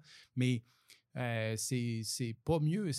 On parle beaucoup de dépendance aux, aux, aux drogues, aux dépendances même aux jeux, euh, Ouais. dépendance à la nourriture, mais la dépendance La à ce dépendance genre de, moderne. moderne, euh, elle est tout aussi euh, dangereuse. Là. Puis la période de sevrage doit être très difficile pour. euh, Et comment on. Comment dire Comment est-ce qu'on se prend en main? Et comment est-ce qu'on réussit à euh, devenir productif? Parce que, tu sais, on peut passer. Je dois dire, c'est, c'est- des fois, tu passes deux heures sur un truc, puis tu réalises où sont allées mes deux heures. Et, et tu, tu réalises pas à quel point ça draine de ton temps. Et tu- en fait, j'ai l'impression qu'on réalise pas à quel point on a du temps par le fait qu'on en perd tellement. Comment est-ce qu'on prend les premiers pas pour se sortir de ça? Ben, Il y, a même des compagnies maintenant qui interdisent ou qui bloquent les réseaux sociaux dans les, dans les compagnies, justement Mhm. pour éviter cette problématique-là, pour éviter le- la non-productivité euh, des, des, des gens au travail. Parce qu'en fait, euh, il y en a certains qui font acte de présence et puis qui ne travaillent pas au final parce Ouais. qu'ils sont sur les réseaux sociaux. Donc, euh, je pense que ça, c'est. euh, il faut faut s'instaurer une certaine discipline. Là. Moi, je n'ai pas euh, cédé à la tentation, j'en ai pas. Donc, au moins, je ne prends pas de risque. Euh, de temps- euh, donc, ça, c'est certain. Euh, Je veux dire, euh, même quelquefois, je le vois dans le sport, tout le monde me dit Ah, mais tu n'as pas répondu au sondage, tu n'es pas sur Facebook. Non, non. Je dis bah, Vous m'avez envoyé un courriel ou vous m'avez texté. Au final, ça revient à la même chose. Ben, si ça m'évite toutes ces, ces formes de réseaux sociaux. En fait, j'essaye de rester loin de ça. Euh, C'est une discipline que tu t'inculques toi-même. Ouais, et puis je trouve que ça donne un équilibre. Euh, je trouve que de regarder tout ce qui passe sur les réseaux sociaux, et puis quelquefois, quand on voit. Quand vous regardez les réseaux sociaux, là, est-ce qu'il y a beaucoup de choses positives ou il y a beaucoup de choses négatives? Parce que ça, ça influence aussi votre quotidien. Je veux dire, euh, on dit il y a beaucoup plus de jeunes qui sont déprimés aussi, Mhm. mais à regarder, à tout le temps être connecté comme Mais ça Qu'est-ce qui les fait du bruit, tu penses? Ben, c'est ça, les, les choses négatives. Et Mmh. puis, ben, c'est ça. Et puis, on se nourrit de choses qui sont négatives. Je pense que euh, c'est important aussi de- d'essayer de, rester loin, euh, de déconnecter de temps en temps. C'est bien euh, de faire un peu de réseaux sociaux, c'est correct, là, mais pas toute la journée. Rassurez-vous, vous pouvez. toute la journée. Enfin, je sais pas, moi, je, je trouve, ça, euh, je trouve ça même inquiétant. Là. Ouais. J'ai l'impression que les gens qui sont complètement hooked, je ne dirais pas que j'en suis un, en tout cas, Mm. j'espère, euh, mais j'ai l'impression que ce qui manque cruellement aujourd'hui, c'est justement ce dont tu parlais, cette euh, discipline, cette euh, façon de ben, ordonner un peu à son cerveau de se prendre en main et lentement améliorer sa vie. J'ai l'impression que ça, c'est quelque chose qui manque cruellement parce qu'on cherche toujours euh, le petit bonheur rapide qui peut nous donner rapidement la petite euh, dopamine, quelque chose. Mhm. Et là, on en cherche encore et on en cherche encore et on trouve toujours la solution la plus rapide et la moins douloureuse pour nous. Mhm. Mais ce qui se retrouve, à- la solution la plus plate, ce serait de tout éteindre. C'est probablement la solution la plus douloureuse, mais probablement la meilleure aussi, non? Peut-être. Peut-être pas tout éteindre, mais tu vois ce que je veux dire. Ouais. Du moins, de- c'est ça, d'avoir ce détachement. Ça, c'est vrai. C'est vrai. Puis, dans le. euh, non. Je- juste- Perdu ta question. ben, si tu veux, j'en ai une euh, en banque. Ouais. Euh. Là, je, je dérive un peu, mais on pourra revenir euh, à ton sujet. Alors, Philippe, j'ai toujours trouvé que tu étais une personne très, très. euh, comment dire? Bon, là, on ne va pas parler de l'optimisme par rapport au, à- au IA, mais, mais j'ai toujours trouvé que généralement, tu étais une personne très optimiste. Toujours qui affichait une joie de vivre euh, assez claire. Et je ne sais pas si ça vient de la passion, mais je me demande, est-ce que c'est difficile à maintenir? Est-ce que c'est naturel? D'où ça vient, cette, cet optimisme, cette joie de vivre? Toujours un sourire sur le visage quand tu vois les gens.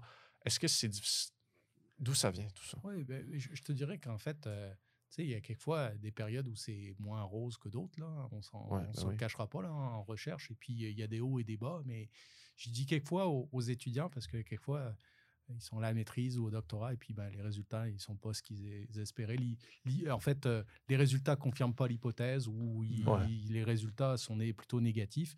Mais comme je leur dis, on apprend tout autant des résultats négatifs que des résultats positifs. Personnellement, là, c'est sûr que d'un point de vue scientifique, tes résultats négatifs, ça se Mm. publie moins bien en- en- dans une carrière. Ce qui est d'ailleurs dommage, parce que des résultats négatifs, ça, si on les publiait, ça éviterait à quelqu'un d'autre de refaire la même bêtise.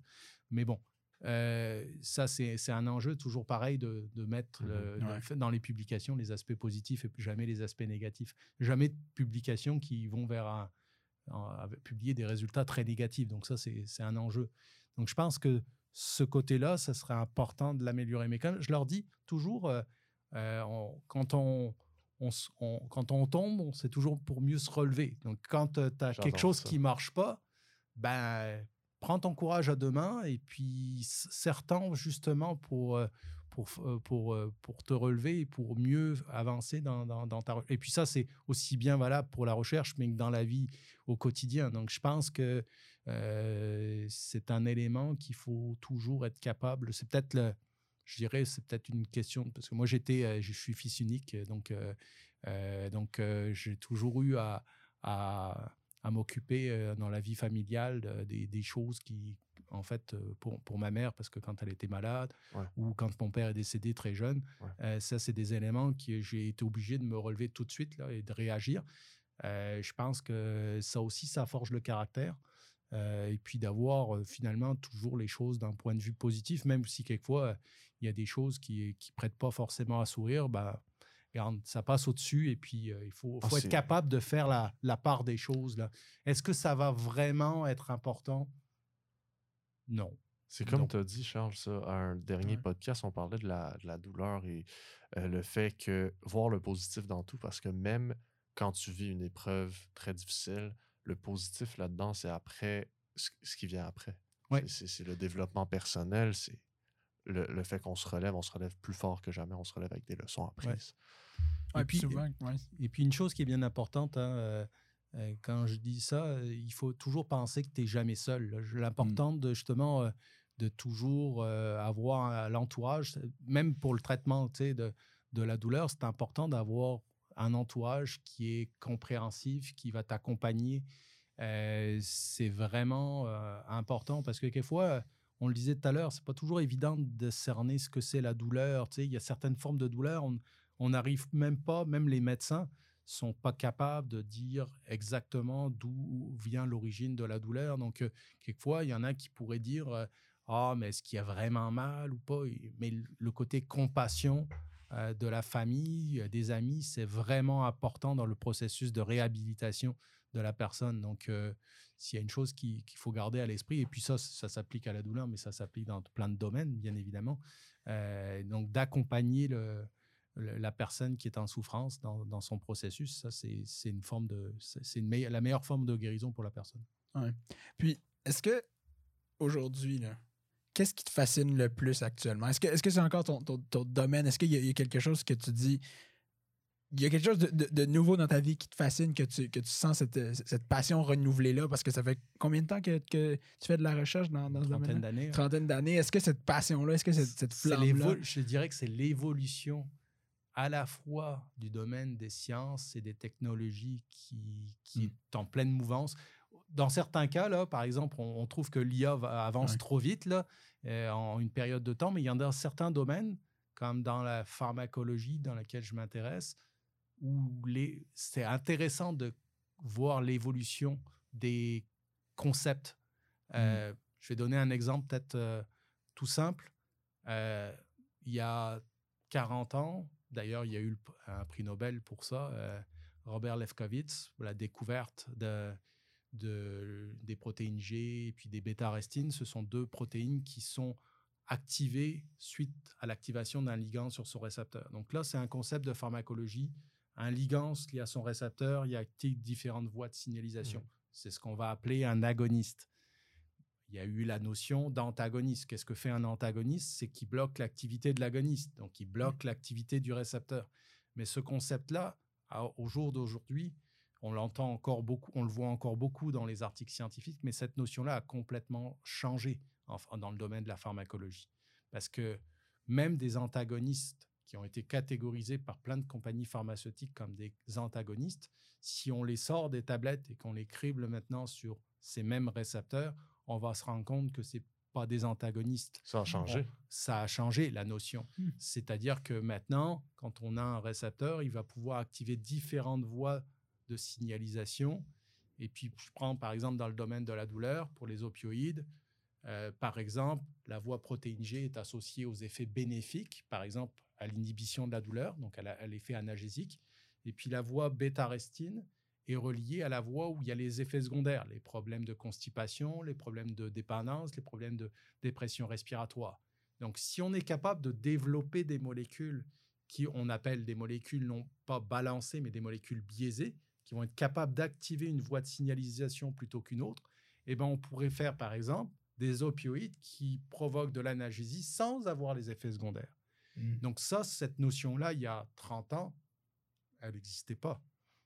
Mmh. Donc, euh, pareil, l'évolution des technologies nous permettent d'aller dans l'infiniment petit. Hein. Je veux dire, les, techniques de microscopie à l'heure actuelle ou d'imagerie médicale sont tellement améliorées qu'on est capable d'améliorer notre compréhension du fonctionnement euh, de, notre, euh, de notre organisme ou de notre cerveau. Donc, je trouve que moi, ce qui me motive dans la recherche, c'est cette évolution-là des technologies, l'évolution des concepts. Et puis, même, c'est assez marrant, même des publications qu'on a fait il y a 20, 25 ans, ben, au final, maintenant, elles sont.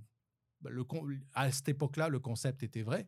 Maintenant, au jour d'aujourd'hui, il, est complètement désuet.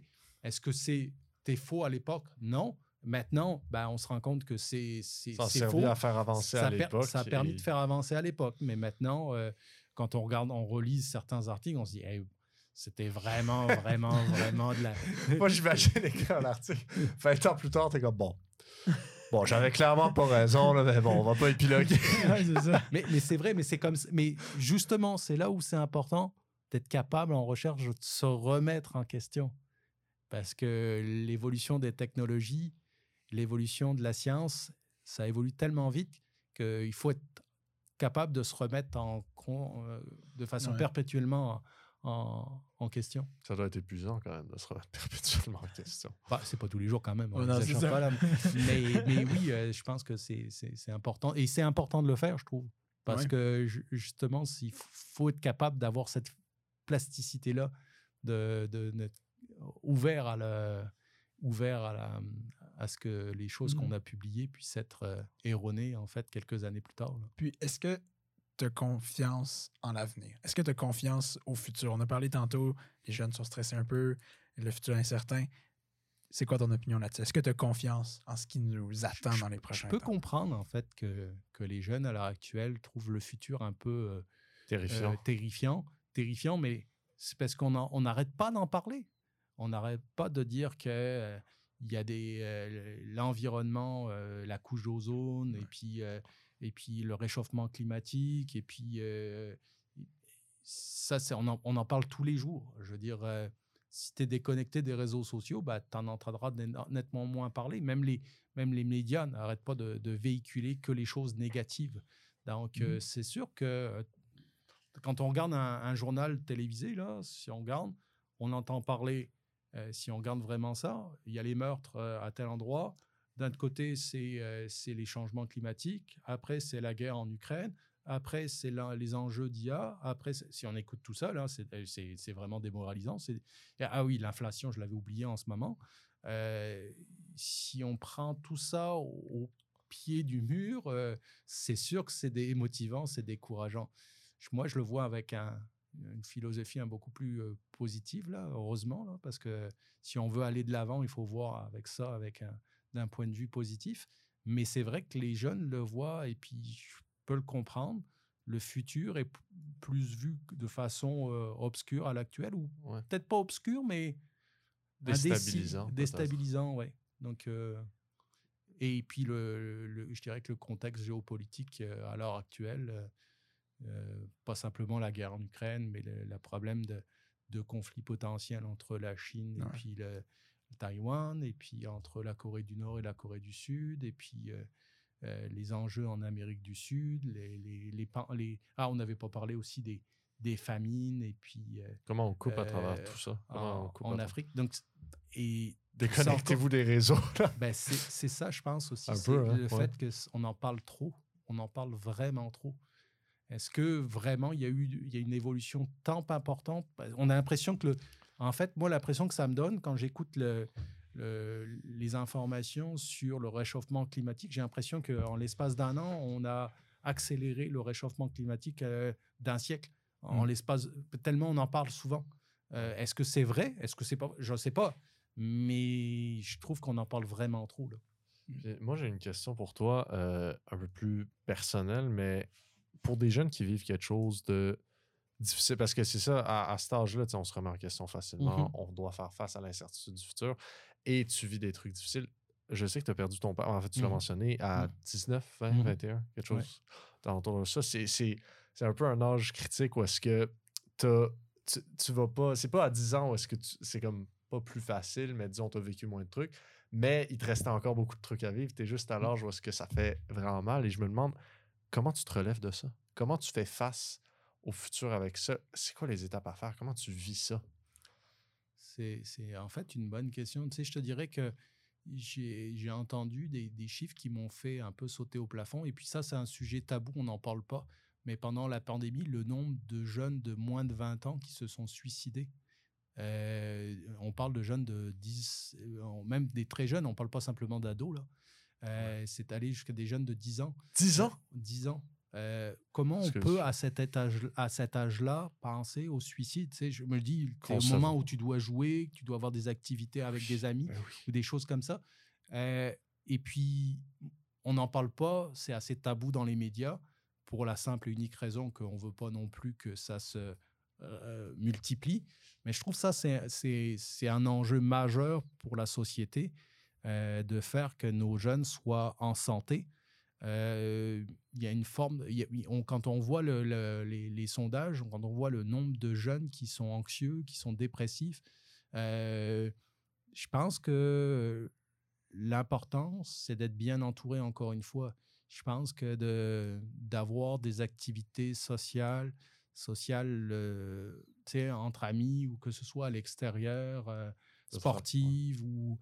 Euh, je pense que ça, c'est une forme de, de, de- de rééducation aussi euh, pour les gens qui sont euh, plus susceptibles à, à développer ce genre de- Qui vivent d'anxiété. quelque chose comme Qui vivent Ouais, c'est ça. Je pense que sortir de oui, c'est ça. Moi, je, je me suis mis dans le, le sport encore plus à fond à ce moment-là, là, mais je veux dire, euh, chacun va trouver une certaine forme différente, évidemment, de- d'exutoire. il y en a, il y en a d'autres, j'en ai connu, qui se sont mis dans la lecture, dans l'écriture. Euh, Hmm. Moi, c'était le sport, mais euh, je pense que c'est ça, en fait. Il faut se trouver une passion. Il faut, se- il faut se trouver quelque chose à faire pour, dans lequel on, on croit et qu'on a envie de- de- d'accomplir. Se rappeler que Euh, la vie n'est pas terminée avec ce qui se passe ça, en ce moment, ça, sortir ça. de ça un Ouais. peu. Mais ça, je pense que c'est une très bonne façon de. Attends, attends, attends. Ouais. J'en ai, euh, euh, j'en ai une dernière. euh, ben, en fait, oh non, en fait, j'allais dire conseil pour les jeunes, mais, Ben, c'est. mais c'est Trouver une exactement ça. passion. Trouve une passion, trouve une façon de sortir de ta tête, trouve une façon, une raison d'exister, en fait. Mm. Trouve une- Dans ce domaine que, dans lequel tu crois qu'il y a de l'avenir. Ouais. Philippe Sarret. Et puis, c'est pas les jeux en ligne, là, entre amis, Non, à c'est ça. distance. Moi, ce que Ensemble. j'appelle un jeu, euh, jouer ensemble, c'est un sport collectif ou quelque chose comme ça. Être encore connecté au travers des, euh, des écrans, c'est pas forcément la solution euh, que je vois comme une solution euh, réparatrice. Juste avant de clore, je vais te penser à un truc un peu drôle pour, pour finir, un peu plus sur une touche de légèreté. Ouais, plus, plus positif. Euh, euh, c'est tu une personne qui n'est pas du tout sur les médias sociaux et d'un certain point, tu es inatteignable. Et là, on t'a sur un podcast. on s'entend parler des sujets tabous, controversés, ça suscite des émotions, mais on a raté une opportunité en or de se faire une liste de tous les sujets hyper controversés. Parce que Philippe, en fait, personne ne peut lui faire mal par les réseaux sociaux. Genre, t'as parlé de ça. Personne ne peut l'attaquer. Il est inattaquable. On a raté. Comme Philippe, euh, une personne inspirante, positive et, et- et tout à fait fascinante. Et je te remercie pour la discussion. On te remercie. Merci beaucoup. Euh, plaisir. fut un plaisir. Toute une belle discussion, mon Paul, aujourd'hui. Hein? Méchante belle discussion, Charles. Qu'est-ce que tu en retiens? C'est quoi ton euh, point of interest? Bel anglais. Mais- Pardon. Mais en fait, moi, le point qui m'a le plus. En fait, que je me rappelle le plus, c'est vraiment. Ça m'a surpris que Philippe Sarret, un homme qui est occupé, qui est directeur de, de l'IPS, qui a ses labos de recherche, n'est pas sur les réseaux sociaux Et professeur titulaire. Et professeur titulaire, n'est pas sur les réseaux sociaux. Comme quoi, ça prouve qu'on peut avoir du succès même en étant déconnecté des réseaux sociaux parce qu'on s'entend que pour nous, surtout notre génération, on est omniprésent sur les réseaux sociaux. LinkedIn, Facebook, Instagram, Snapchat, name it, il y en a autant qu'on veut. Mais lui, il l'est pas et pourtant, on peut dire qu'il a une carrière qui est très enviable. en Très termes- rempli. Et voilà, très remplie. Et toi, Paul? Premièrement, j'aimerais juste dire que le premier réseau qu'il a nommé, c'est LinkedIn. Encore une preuve que Charles est une vieille âme. Moi, ce que j'ai adoré, Philippe, c'est un petit point, pas, pas très notable dans la discussion, mais quand il a parlé de la chose qu'il ne coupe pas pour trouver, pour garder l'équilibre dans sa vie, parce qu'il a un horaire de fou, il dort 5 heures par, euh, par nuit, euh, c'est il ne coupe pas le sport. Et ça m'a vraiment rejoint parce que moi, ça m'a refait penser à mes sessions d'études où est-ce que même durant la semaine des examens, en fait, où est-ce qu'on pense aux gens pour nous qui sont présents dans la bibliothèque 24 heures sur 24, moi, la chose que je priorise, c'est même pas l'étude, mais c'est est-ce que j'ai fait mon jogging aujourd'hui? Est-ce que j'ai fait mon workout aujourd'hui? Est-ce que j'ai eu cet échappatoire? Euh, et je trouve que ça m'amène un équilibre euh, éblouissant. Et j'oserais dire que probablement que ça aide avec les notes. Je pense que Charles a une expérience similaire à la mienne à ce niveau-là. Donc, Mhm. euh, si vous faites du sport, continuez à en faire, priorisez ça dans votre vie. C'est, une belle chose. Euh, c'est une chose qui va vous amener beaucoup de succès dans beaucoup de sphères de votre vie. Euh, et oui, ça, c'était mon. Absolument. Puis c'était un excellent point fort. Ça m'a aussi rejoint beaucoup, comme Paul l'a dit. Écoutez, merci beaucoup de votre écoute. On se revoit la prochaine fois. Comme d'habitude, si vous avez des idées d'invités, des commentaires, des suggestions, n'importe quoi, écrivez-nous, ça va nous faire plaisir.